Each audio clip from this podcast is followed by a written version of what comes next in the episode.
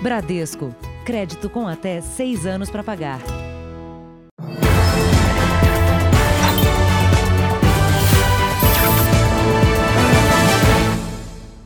Olá, boa noite. Boa noite.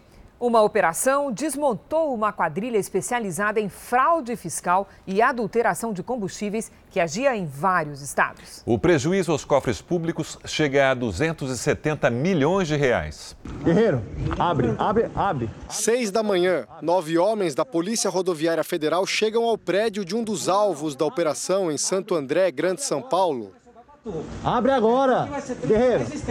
Abre, senão você vai preso. O porteiro resiste em liberar a entrada dos agentes. Não, tudo bem, só quer passar quem é, entendeu? Polícia Rodoviária Federal, a gente tem uma ordem. Um policial pula o portão e estoura a cerca elétrica do edifício para subir no apartamento do investigado. Carros de luxo e outros bens foram apreendidos. Dois mandados de prisão e 16 de busca e apreensão foram realizados simultaneamente nos estados de São Paulo, Rio de Janeiro, Minas Gerais, Bahia, Tocantins, Rondônia e Rio Grande do Sul. A operação desarticulou uma organização criminosa especializada em fraude fiscal e adulteração de combustíveis. Além da Polícia Rodoviária Federal, participaram a Receita Federal e o Ministério Público de São Paulo. O grupo importava dois produtos químicos de forma irregular. Um deles era usado em reagentes para caminhão e outro para misturar com gasolina. Só com a sonegação de tributos federais, o rombo estimado é de 270 milhões de reais. A fraude também prejudicou o consumidor final, que foi enganado sem perceber. A Receita Federal calcula que 3 milhões e 200 mil veículos podem ter sido abastecidos com combustível adulterado. A operação desta quarta-feira dá início a uma investigação muito maior.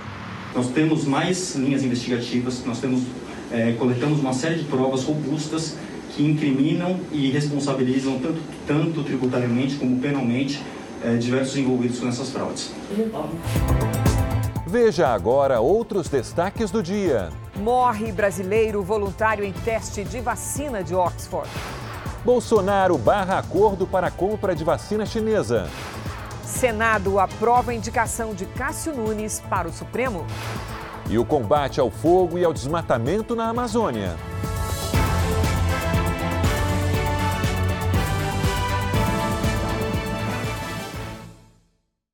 Oferecimento para os desafios do presente, experimente o futuro com o Bradesco.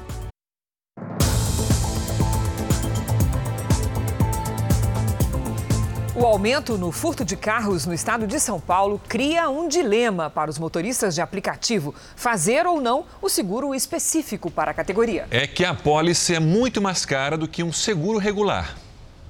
A câmera de segurança flagrou a ação dos criminosos. Um homem empurra o carro cinza. A intenção era furtar o veículo, mas eles não conseguiram ligar o motor.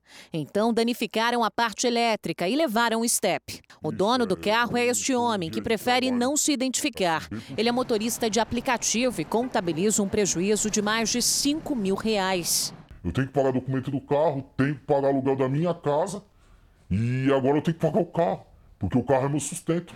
Entre julho e agosto deste ano, mais de 10 mil carros foram furtados aqui no estado de São Paulo.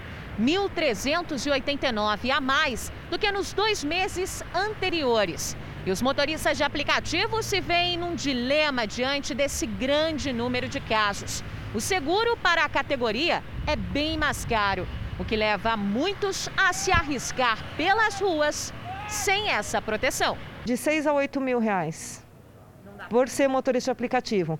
Se eu não indicasse que era motorista de aplicativo, ia dar 2,5 mais ou menos. O advogado especialista em seguros explica: os motoristas de aplicativo estão mais expostos, por isso o preço alto. A seguradora sempre calcula né, essa probabilidade de ocorrência de danos. E é com base nessa probabilidade de ocorrência de danos que ela vai calcular o prêmio que o segurado vai pagar para ter a cobertura de uma eventual ocorrência de um sinistro. Sem poder trabalhar, o motorista que mostramos no início da reportagem espera uma resposta da seguradora. Então eu tenho que pagar o carro para mim poder voltar a trabalhar, para me voltar a comer. No Rio de Janeiro, um homem foi baleado ao seguir o atalho indicado por um aplicativo. Ele entrou em um acesso a uma comunidade dominada por traficantes. Foi na Avenida Brasil, perto da entrada da Cidade Alta, na zona norte do Rio.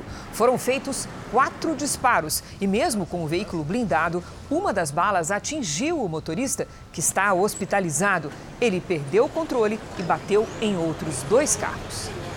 A polícia de São Paulo prendeu um candidato a vereador que estava foragido havia dois anos.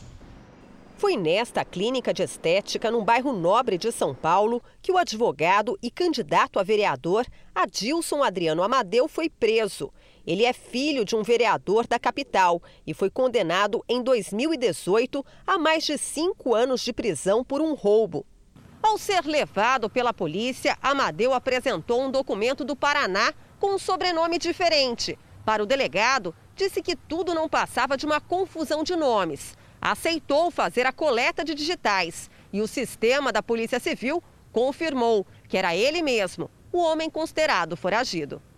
O crime foi em 2008. No processo consta que Amadeu usou violência física, fez graves ameaças e, com uma arma de fogo, levou um carro de luxo de um ex-sócio. Amadeu passou a noite na carceragem de uma delegacia, onde ficou separado de outros presos por ter nível superior. Ele deve ser transferido para a penitenciária de Tremembé, no interior de São Paulo. A defesa de Edilson Adriano Amadeu não retornou ao nosso contato. O PSB, partido do qual é filiado, disse que não vai comentar a prisão do candidato. Uma rede de farmácias virou alvo de investigação da polícia no Rio de Janeiro depois da denúncia de fiscais do Conselho Regional da categoria. A suspeita é de que os donos sejam milicianos e usem o comércio para lavar dinheiro do crime organizado. Oito lojas foram interditadas. A denúncia levou à força-tarefa da Polícia Civil, que investiga grupos de milicianos até lojas de uma rede de farmácias no Rio de Janeiro e em cidades da região metropolitana. A suspeita é de que os donos usariam o comércio como fachada para a lavagem de dinheiro do crime organizado. Dez pessoas foram levadas para a delegacia e milhares de medicamentos controlados foram apreendidos. Nas lojas, a polícia encontrou medicamentos armazenados de forma irregular. Em nenhuma havia nota fiscal para comprovar a origem dos produtos. Algumas farmácias não tinham autorização para funcionar e foram interditadas. A investigação tenta descobrir agora se esse é mais um mercado explorado pela milícia. Nós percebemos que alguns estabelecimentos também utilizam laranjas e não são os efetivos sócios que constam no contrato social, tudo indicando a participação do grupo criminoso por trás de alguns dos estabelecimentos que fomos. A rede de farmácias não retornou o nosso contato. Vamos agora aos números de hoje da pandemia de coronavírus. Segundo o Ministério da Saúde, o país tem 5 milhões 298 mil 772 casos de Covid-19. São 155 mil 403 mortos. Foram 566 registros de mortes nas últimas 24 horas. Também entre ontem e hoje, 34.896 pessoas se recuperaram. No total, já são 4 milhões 756.489 pacientes curados e 386.880 seguem em acompanhamento. Morreu vítima da Covid-19 um médico brasileiro que participava como voluntário dos testes clínicos da vacina de Oxford contra o coronavírus. Ainda não está totalmente claro se ele tinha recebido doses da vacina ou apenas um placebo. 8 mil voluntários brasileiros participam dos testes clínicos da vacina contra a Covid-19, desenvolvida pela Universidade de Oxford e o laboratório AstraZeneca. O carioca João Pedro Rodrigues Feitosa, de 28 anos, era um desses voluntários. Há dois dias, a Agência Nacional de Vigilância Sanitária foi notificada sobre a morte do rapaz. O comitê independente que acompanha o caso já antecipou que as pesquisas da vacina não serão interrompidas. No JR Entrevista, que vai ao ar hoje, o diretor-presidente da Anvisa comentou o caso. Ao contrário do que saiu em alguns órgãos de imprensa, Antônio Barra Torres não confirmou que João Pedro tenha tomado um placebo, a substância usada na pesquisa, mas que não produz nenhum efeito no organismo. Não conseguimos ir além e no contrato, inclusive, prevê que não seja assim em outras informações, devido à confidencialidade, à preservação do caso concreto do paciente. Mas há o atesto do comitê dizendo: podem prosseguir. Esse podem prosseguir, neste momento, na Anvisa, está sob análise, porém acompanhando a orientação de não paralisar. Os testes continuam vigentes neste momento. Acredito que nas próximas horas estejamos emitindo a nossa conclusão definitiva se continuamos como estamos ou se evolui para algum tipo de outra situação. João Pedro realizou o sonho de criança. Era médico recém-formado pela Universidade Federal do Rio de Janeiro. Ele estava na linha de frente no combate à Covid-19. Este professor relembra com carinho de João Pedro, que teve o diploma assinado por ele. O João era uma pessoa humilde, precisou inclusive de apoio para continuar os seus estudos. Né? Então, eu não tenho a menor dúvida que a sociedade perdeu um médico que faria muita diferença né? e que, com muito esforço, você pode assistir ao JR Entrevista às 10h40 da noite na Record News, no portal R7 e no canal do YouTube do JR. E os destaques desse encontro também estão na edição da meia-noite e meia do Jornal da Record. Veja a seguir: presidente Bolsonaro diz que não há intenção de comprar a vacina chinesa. E na série especial, nossos repórteres mostram o combate ao desmatamento ilegal na floresta amazônica.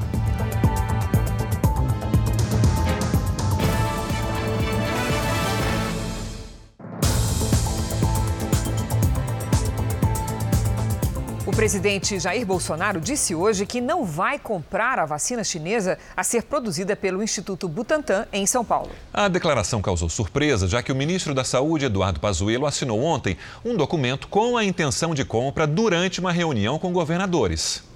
A polêmica envolvendo a compra de vacinas produzidas pela empresa chinesa Sinovac em parceria com o Instituto Butantan do governo de São Paulo começou após uma postagem em rede social respondida pelo presidente Bolsonaro. Logo em seguida, o próprio presidente confirmou a informação ao Jornal da Record de que determinou o cancelamento da compra e ainda fez uma postagem em que afirma: a vacina chinesa de João Dória. Para meu governo, qualquer vacina, antes de ser disponibilizada à população, deverá ser comprovada cientificamente pelo Ministério da Saúde e certificada pela Anvisa. O povo brasileiro não será cobaia de ninguém. Não se justifica um bilionário aporte financeiro num medicamento que sequer ultrapassou sua fase de testagem. Diante do exposto, minha decisão é de não adquirir a referida vacina. A decisão de Bolsonaro mudou o que havia sido acertado ontem, em uma reunião com 24 governadores no Ministério da Saúde. O ministro Eduardo Pazuello assinou este protocolo de intenções.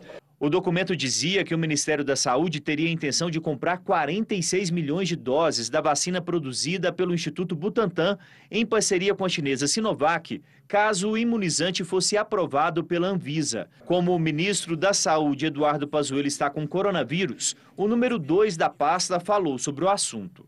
Não houve qualquer compromisso com o governo do estado de São Paulo ou seu governador no sentido de aquisição de vacinas contra a Covid-19. Tratou-se de um protocolo de intenção entre o Ministério da Saúde e o Instituto Butantan, sem caráter vinculante, por se tratar de um grande parceiro do Ministério da Saúde na produção de vacinas para o Programa Nacional de Imunizações, PNI. Qualquer vacina, quando estiver disponível, certificada pela Anvisa e adquirida pelo Ministério da Saúde, poderá ser oferecida aos brasileiros por meio do Programa Nacional de Imunizações. E no que depender desta pasta, não será obrigatória. As reações do mundo político foram imediatas e intensificaram a disputa entre o presidente Jair Bolsonaro e o governador de São Paulo. João Dória, com agendas em Brasília nesta quarta-feira, falou que não se pode politizar o tema. A nossa posição, como governador do estado de São Paulo, é que a vacina do Butantan é a vacina do Brasil, é a vacina de todos os brasileiros. Nós não classificamos vacina por razões políticas, ideológicas, partidárias ou eleitorais. Acompanhado de um grupo de parlamentares de diversos partidos, Dória ainda foi à Agência Brasileira de Vigilância Sanitária. A Anvisa é o órgão responsável pelo registro de vacinas no país. Quatro estão em fase de testes no Brasil e nenhuma delas solicitou o registro até o momento. Não houve nenhuma solicitação de pedido de registro de produto, que no caso é a vacina. São, foram quatro é, pleitos para que fossem aprovados os protocolos para os estudos clínicos é, que trazem que dados? Segurança e eficácia desta vacina. O processo de registro, sim, ele vai analisar os dados de qualidade que essa vacina trará, mas segurança e eficácia ainda, ainda está sendo verificado. Apesar de todo o ruído causado, segundo fontes do governo, não houve estremecimento na relação do presidente Jair Bolsonaro com o ministro da Saúde, Eduardo Pazuello. O ministro, mesmo afastado com Covid-19, disse a interlocutores que, de forma acelerada e sem obter o resultado dos testes, o governo de São Paulo causa ruído e desinformação, ao mesmo tempo que tem feito articulação para conseguir mais recursos federais para o desenvolvimento da vacina Coronavac, que será produzida pelo Instituto Butantan. Mas na reunião de ontem, o ministro demonstrou otimismo com a possibilidade do Brasil produzir a vacina. A vacina do Butantan será a vacina brasileira. E, com isso, o registro entra pela Anvisa e não vem pela, pela, pela Anvisa chinesa. Nós temos 140 milhões de doses da AstraZeneca que chegam também a partir de janeiro. A partir de janeiro, podemos ser janeiro, começo de fevereiro. E se o Butantan nos fornecer as 46 milhões de doses iniciais agora, a gente já consegue iniciar a vacinação. E aí, conforme o processo antes daqui até lá, compramos mais ou seguimos com o modelo inicial ou entram outras vacinas. Nós temos outras vacinas em prospecção no Brasil. O presidente Bolsonaro esteve hoje no interior de São Paulo e visitou o Centro Nacional de Pesquisa em Energias e Materiais. Em Sorocaba, no começo do dia, o presidente voltou a comentar a decisão de barrar o acordo de compra da Coronavac.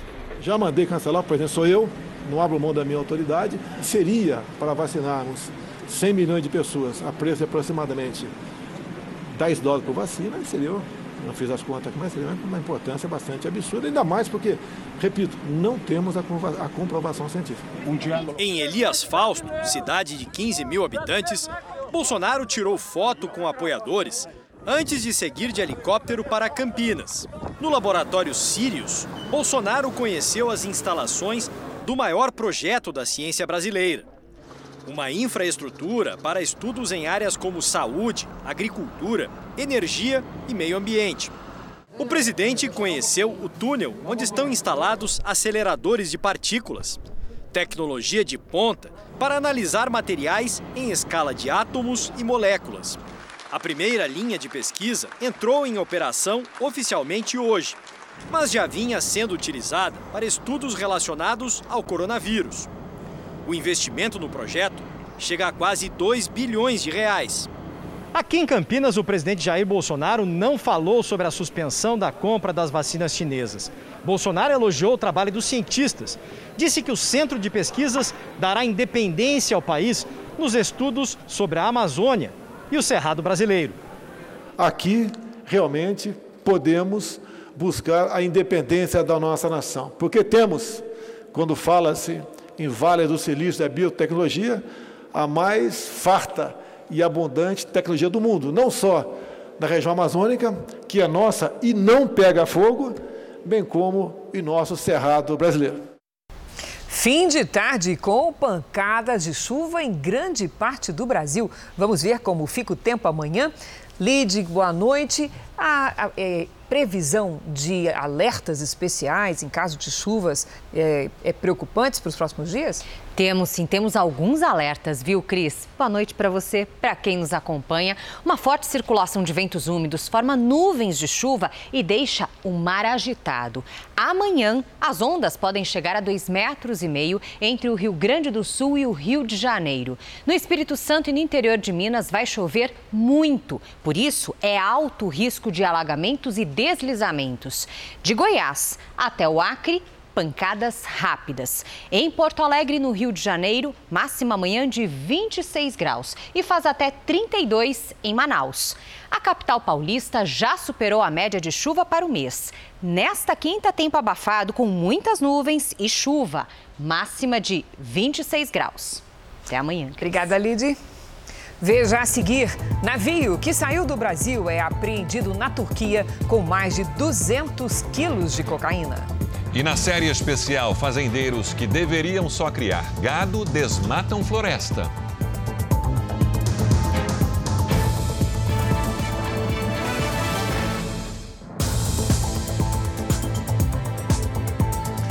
O ministro do Supremo Tribunal Federal, Luiz Roberto Barroso, retirou o sigilo sobre o inquérito que envolve o senador Chico Rodrigues. O senador, pego na semana passada com dinheiro na cueca, se afastou do mandato por 121 dias. A Infraero foi alvo de uma operação da Polícia Federal. Os agentes foram às ruas em cinco estados para cumprir mandados de busca e apreensão. No Rio de Janeiro, documentos foram apreendidos nesse prédio de luxo na Barra da Tijuca. Segundo as investigações, funcionários da empresa brasileira de infraestrutura aeroportuária, a Infraero, e empresários do setor de turismo e alimentação teriam combinado valores para as licitações que definiram espaços de comércio nos aeroportos de Congonhas, em São Paulo, e Santos Dumont, no Rio. Segundo a Polícia Federal, venciam as propostas menos vantajosas para a estatal.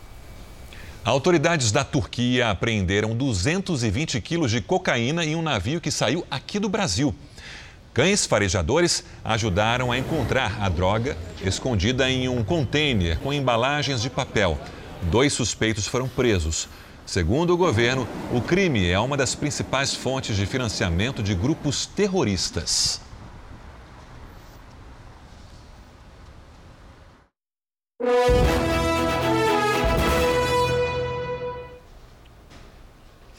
Há 25 dias das eleições, os candidatos à Prefeitura de São Paulo intensificaram a campanha nas ruas. Celso Russomano, do Republicanos, visitou o maior entreposto da América Latina, o CEAGESP. O candidato conversou com vendedores e se reuniu com lideranças do setor. Bruno Covas, do PSDB, que concorre à reeleição, ainda pela manhã, foi a uma praça de atendimento do Descomplica São Paulo.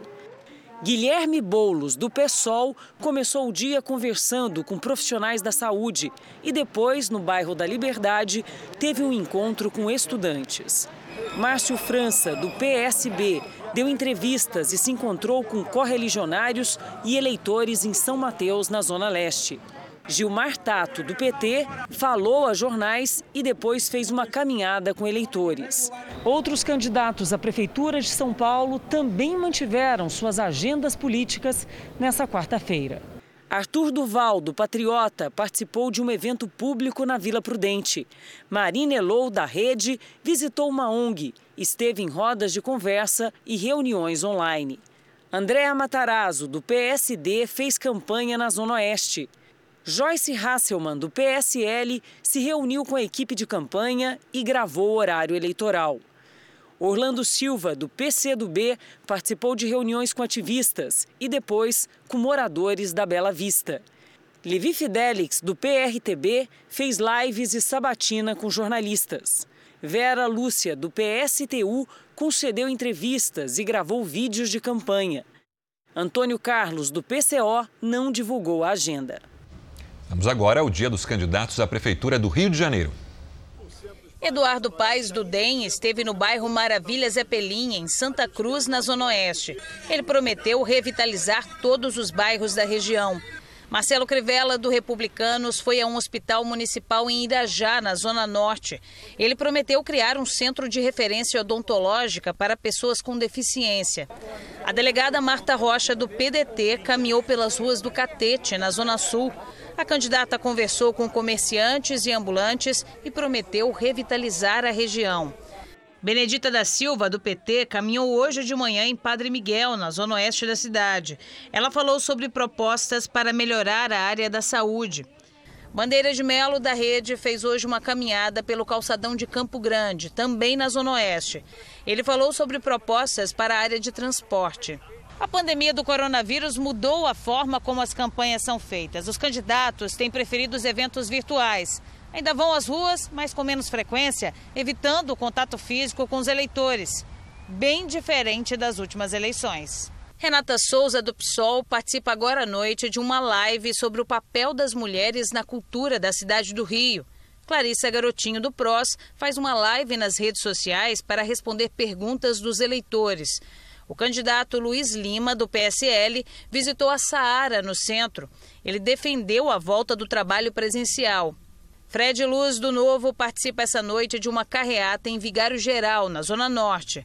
Paulo Messina, do MDB, esteve na Pavuna, bairro da Zona Norte, e conversou com eleitores. Glória Heloísa, do PSC, concedeu entrevista a um jornal sobre as propostas de governo. Ciro Garcia, do PSTU, também deu entrevista a um jornal. Suede Aidar, do PMB, fez de manhã uma caminhada pela Rocinha. E Henrique Simonar, do PCO, não teve agenda de campanha hoje. Os candidatos à Prefeitura de Belém também fizeram corpo a corpo. Edmilson Rodrigues, do PSOL, cumprimentou eleitores durante uma caminhada em um conjunto residencial na periferia da cidade.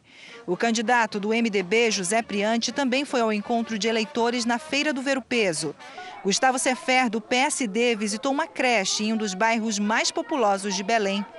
Já Cássio Andrade, do PSB, fez panfletagem em uma feira, também na periferia. Vavá Martins, do Republicanos, esteve em Brasília para reuniões no Ministério da Saúde e no Ministério do Desenvolvimento Regional. O candidato Jair Lopes, do PCO, desde o início da campanha, não envia agenda de compromissos à imprensa. Mas outros candidatos também apostaram no contato com os eleitores. Tiago Araújo, do Cidadania, fez caminhada pela cidade. A mesma coisa fizeram o delegado federal Eguchi, do Patriota, e Mário Couto, do PRTB. Jerônimo Souza, do PMB, se reuniu com a equipe de campanha. Kleber Rabelo, do PSTU, visitou operários da construção civil. E Guilherme Lessa, do PTC, visitou lideranças comunitárias. Revoltado com o fim do relacionamento, um homem invadiu a casa da ex-mulher em Goiânia. As imagens mostram a destruição causada pelo homem. Ele arrombou o portão com o carro e invadiu a casa.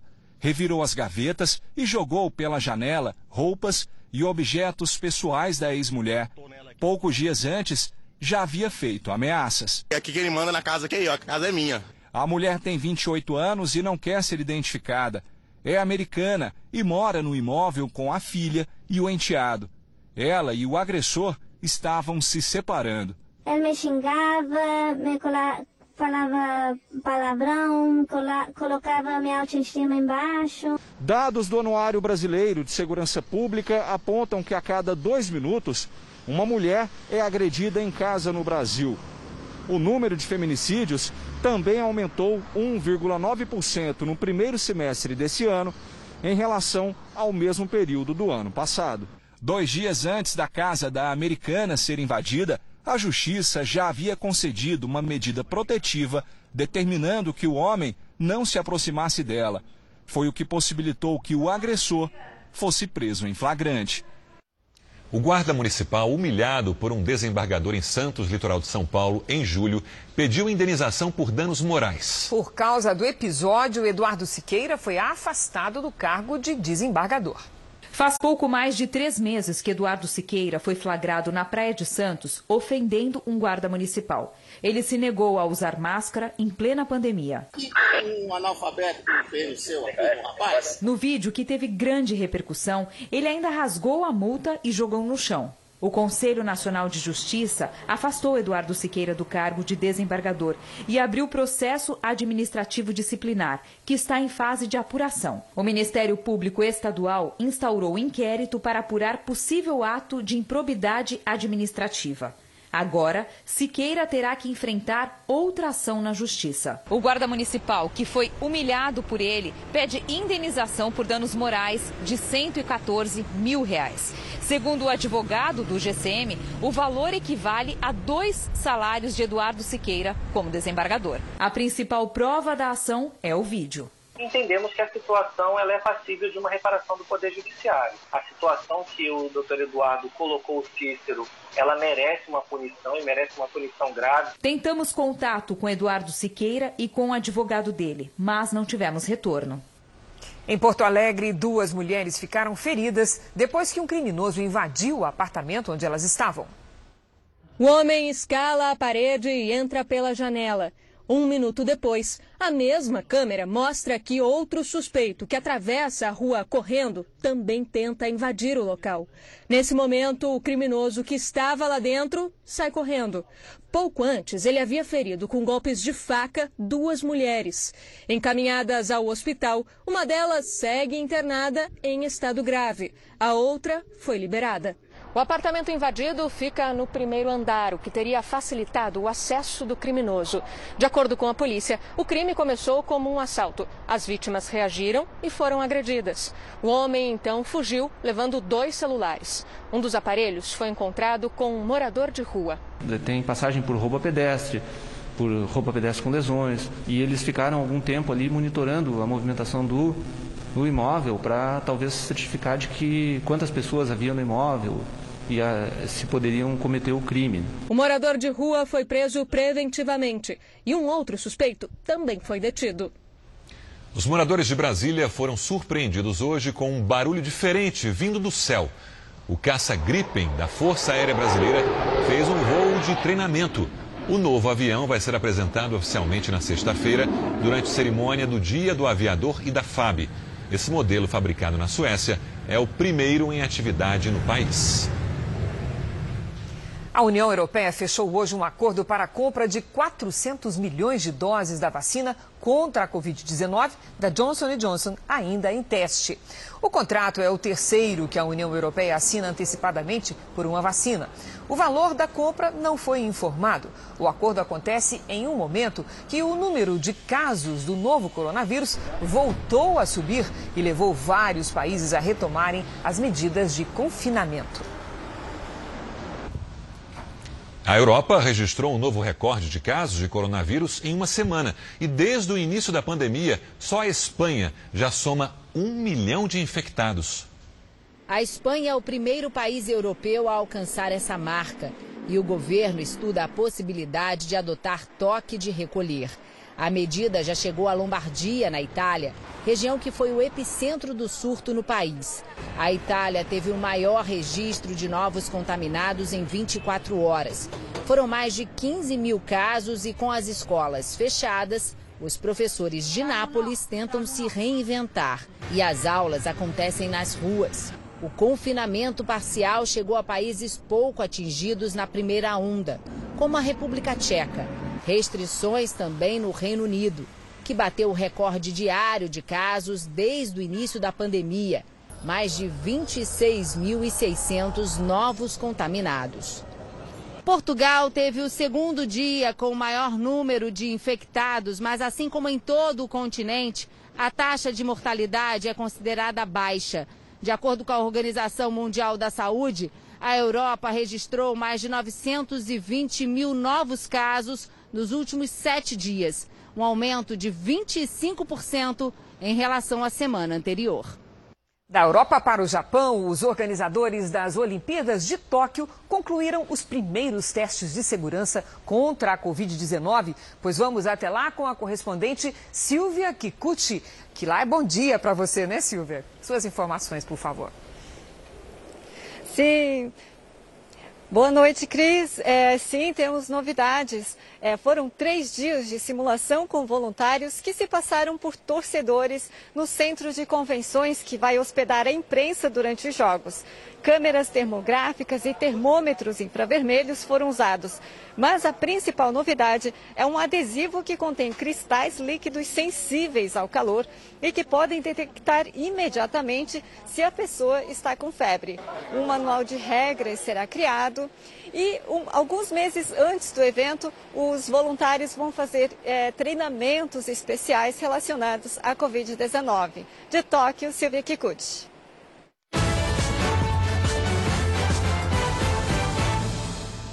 Amanhã acontece nos Estados Unidos o último debate entre Donald Trump e Joe Biden antes das eleições marcadas para o dia 3 de novembro. O evento teve mudança nas regras. Para conseguir manter a ordem no segundo e último debate dessa corrida eleitoral que acontece no Tennessee, o microfone de um dos candidatos será silenciado enquanto o outro estiver respondendo as perguntas. O objetivo é evitar interrupções.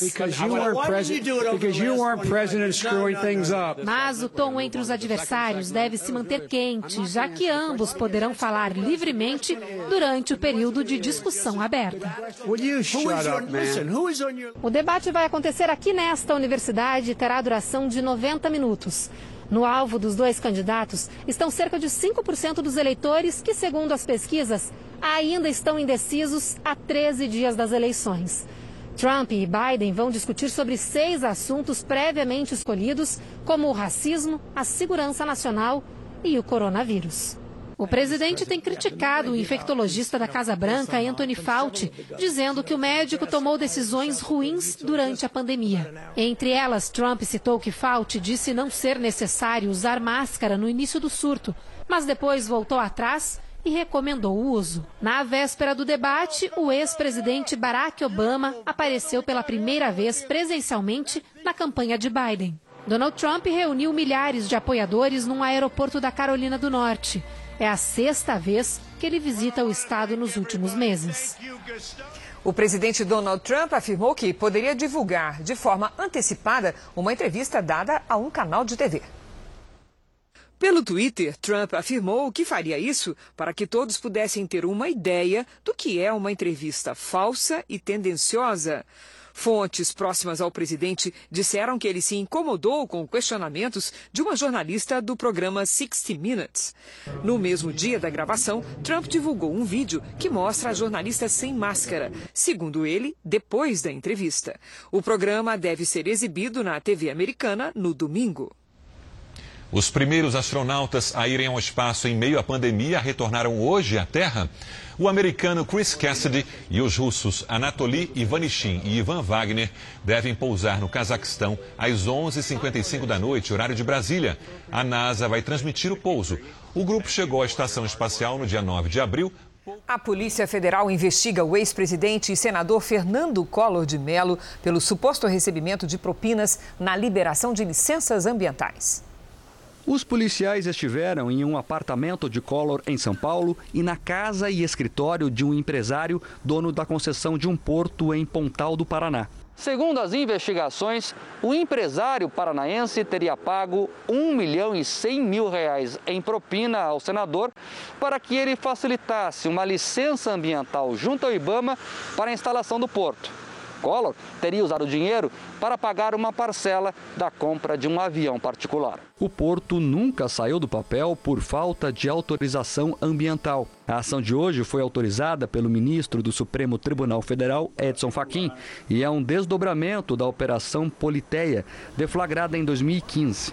Na ocasião, foram apreendidos três carros de luxo de Collor, entre eles uma Ferrari e uma Lamborghini. Em Brasília, Collor não comentou o assunto. Mais tarde, disse que nada foi apreendido durante a busca, que é vítima e que não tem o que temer. O Porto Pontal Paraná afirmou que a empresa atua de forma regular e colabora com as investigações. O empresário citado no processo não foi localizado pela nossa produção. A Confederação Nacional da Indústria acredita que houve uma, um forte crescimento da economia brasileira agora no terceiro trimestre. A entidade estima uma alta de 9% do PIB entre julho e setembro. A tendência de aceleração deve se manter não, na verdade, deve se manter entre outubro e dezembro, mas não na mesma velocidade, um pouco mais fraca. Para o ano inteiro, a previsão é que o PIB brasileiro recue 4,2%. O Senado aprovou com 57 votos a indicação do desembargador Cássio Nunes para a vaga de ministro do Supremo Tribunal Federal. Foram 10 votos contrários. A votação ocorre depois de uma sabatina de nove horas na Comissão de Constituição e Justiça.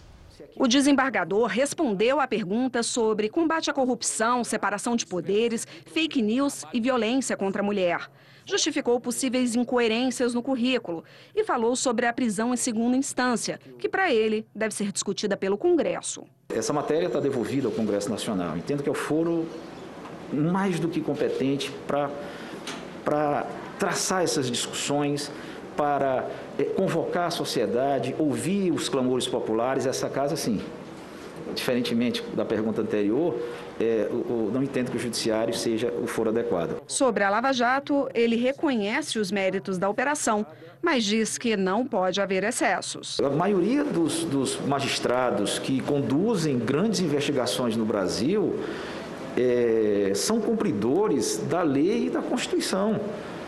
É, o que existe contrário a isso é pontual e excepcional. Um ou outro ato que possa ser considerado legal ou inconstitucional de uma autoridade policial, de uma autoridade judiciária, de um membro do Ministério Público, se vier a ocorrer, não pode passar a margem da apreciação do Poder Judiciário. Questionado sobre a escolha para o STF, Cássio Nunes Marques disse que foi pego de surpresa. Absolutamente ninguém ninguém interferiu na decisão do presidente da República para a minha indicação ao Supremo Tribunal Federal. Cássio Nunes Marques assume a vaga de Celso de Mello sem herdar o processo que investiga a suposta tentativa de interferência do presidente Jair Bolsonaro na Polícia Federal. O presidente do Supremo, Luiz Fux, decidiu redistribuir o processo e, pelo sorteio eletrônico, o ministro Alexandre de Moraes assumiu o caso. Vamos agora com a opinião do jornalista Augusto Nunes. Boa noite, Augusto. Boa noite, Cristina, Sérgio. Boa noite a você que nos acompanha. Em 2006, Evo Morales humilhou a Petrobras e o Brasil com um calote histórico. O então presidente da Bolívia expropriou os bens da empresa estatal naquele país, alegando que achava injusto o acordo para fornecimento de gás natural assinado durante o governo de Fernando Henrique Cardoso. O Palácio do Planalto engoliu a afronta em silêncio. Segundo a política externa da canalice, o vizinho mais forte e mais rico, no caso o Brasil, tinha o dever de socorrer os parceiros pobretões. Nesta terça-feira, na primeira entrevista concedida depois da vitória, o presidente eleito da Bolívia, Luiz Arce, anunciou o que fará ao assumir o cargo ele vai exigir mudanças no texto sobre o fornecimento de gás revisado em 2019. O discípulo de Evo Morales recitou que, abre aspas, o Brasil fez um acerto com um governo que não tem legitimidade, fecha aspas. A desculpa esfarrapada deve ser sepultada com um raciocínio singelo. Como as eleições foram realizadas pelo mesmo governo que assinou o novo acordo, também os resultados das urnas não valem. Nesse caso, Luiz Arce é um futuro presidente sem legitimidade. Veja a seguir: pesquisa mostra que número de obesos dobrou no Brasil. E na série especial, nossos repórteres mostram que a fiscalização já reduziu em 30% o desmatamento ilegal na Amazônia.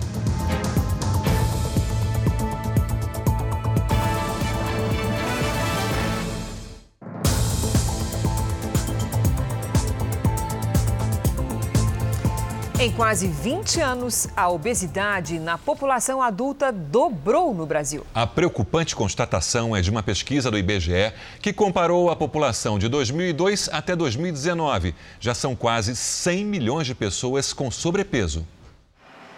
Até a adolescência, Patrícia foi magra. Já adulta é que ela começou a engordar. Eu fui no ortopedista, olha seu peso, porque você tá gorda. Eu fiquei tão mal, tão mal. Eu saí de lá, aí eu fui comer um beirute. Mas depois do beirute veio a decisão de emagrecer. Segundo a Pesquisa Nacional de Saúde, são quase 96 milhões de pessoas no país com excesso de peso. E dessas, 41 milhões são obesas. Na faixa da população entre 40 e 59 anos, 70% tem excesso de peso, um problema que atinge mais mulheres do que homens.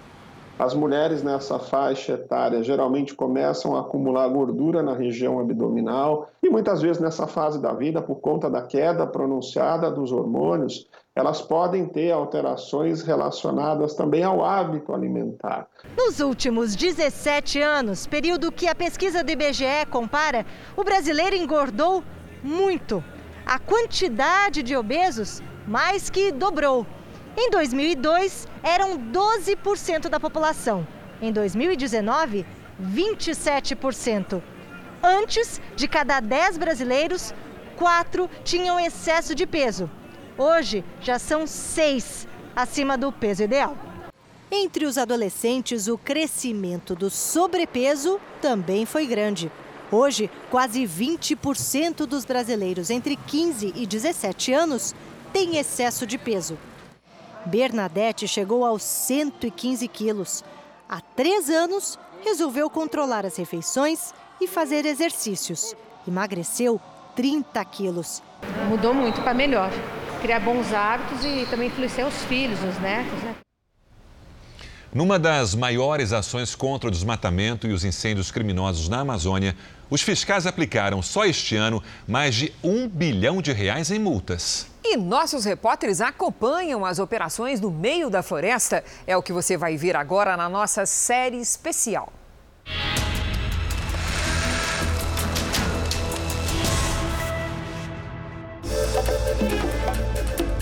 Viajamos até o norte do país.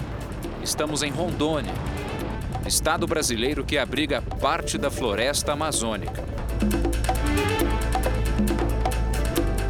Nós vamos embarcar neste helicóptero aqui do Exército Brasileiro. Segundo o que o comandante me explicou, um voo até a primeira parada de mais ou menos uns 20 minutos. Nós vamos até Vila Samuel, que segundo as autoridades envolvidas na operação, é um local com vários indícios, tanto de desmatamento quanto de queimadas. Essas áreas foram identificadas neste ano através de imagem de satélite avistamos enormes áreas de matas intocadas. Pouco depois, o desmatamento mostra sua força cruel. Nesta área, o satélite detectou grande derrubada de árvores. A equipe deixa o helicóptero. As operações começaram no ano passado e foram instituídas por meio de decreto presidencial que autoriza o emprego das Forças Armadas para combater o desmatamento ilegal, as queimadas, os crimes ambientais. Em 2020, as ações começaram em maio, em áreas de fronteira, terras indígenas. Hoje, a Blitz é formada por militares, polícia ambiental e integrantes da Secretaria do Meio Ambiente de Rondônia. É fácil ver o trecho da área desmatada, porque o contraste é enorme. A mata fechada está a cerca de 200 metros de onde nós estamos. Árvores frondosas, cobertura vegetal intacta. Já nesse local a situação é completamente diferente. Árvores caídas, mais aqui à frente, outras ainda maiores. Segundo a Polícia Ambiental de Rondônia, funciona assim. Eles vão cortando as árvores, queimam no local em que elas estavam mesmo. Aqui na, no bioma amazônico, nós temos que manter em pé 80% da área, né? E a propriedade só pode utilizar 20% de toda a propriedade. Parece que aqui a situação está bem longe disso. O rapaz diz que está há poucos dias na fazenda e só para cuidar do gado. Vem fazer que tipo de serviço com o gado? É, dar remédio, vermífugo e vitamina. Ele ainda alega que não trabalha para o dono das terras, mas para um outro que arrenda a fazenda. Mesmo assim, vai ter que prestar esclarecimentos. Através do banco de dados do IBAMA, do cadastro ambiental, a gente vai conseguir identificar o responsável da área, né? o dono da área. Como outras fazendas da região, essa também é destinada à pecuária. Aqui são pelo menos 150 cabeças de gado. A tecnologia ajuda. Um computador é ligado para a checagem do tamanho do estrago e a autuação é completa. 191 hectares de mata, o equivalente a 191 campos de futebol, foram derrubados, segundo a fiscalização, de forma ilegal. A fazenda é interditada. A multa chega perto de um milhão de reais. A gente fez o procedimento, então pode reparar que são vários é, receber e entregar para ele, entendeu? Voltamos para o helicóptero. Pouco depois, chegamos a outra fazenda. Militares se aproximam dessa pequena casa. O cenário é parecido. O satélite detectou mais de 170 hectares desmatados aqui. Isso aqui é uma árvore só. A parte mais alta, com a madeira mais fina, foi queimada. Na hora que vai descendo para o tronco, olha só o tamanho dos cortes que eles vão fazendo. Vão deixando esses tocos espalhados por aqui. E tem mais. A base do que um dia foi uma árvore está bem aqui, ó. Olha o tamanho disso.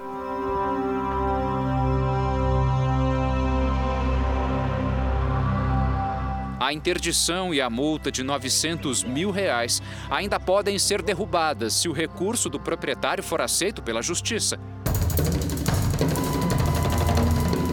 Com o apoio dos dados fornecidos pelo Instituto Nacional de Pesquisas Espaciais, o INPE, a operação tem reduzido o desmatamento na Amazônia nos últimos três meses em relação ao mesmo período do ano passado. Na parte sul da floresta, em julho, a queda foi de 26%, em agosto, 21% e em setembro, 33%. O Jornal da Record termina aqui. A edição de hoje na íntegra e também a nossa versão em podcast estão no Play Plus e em todas as nossas plataformas digitais. E à meia-noite e meia tem mais Jornal da Record. Fique agora com a novela Amor Sem Igual. A gente se vê amanhã. Até lá. Boa noite e até amanhã.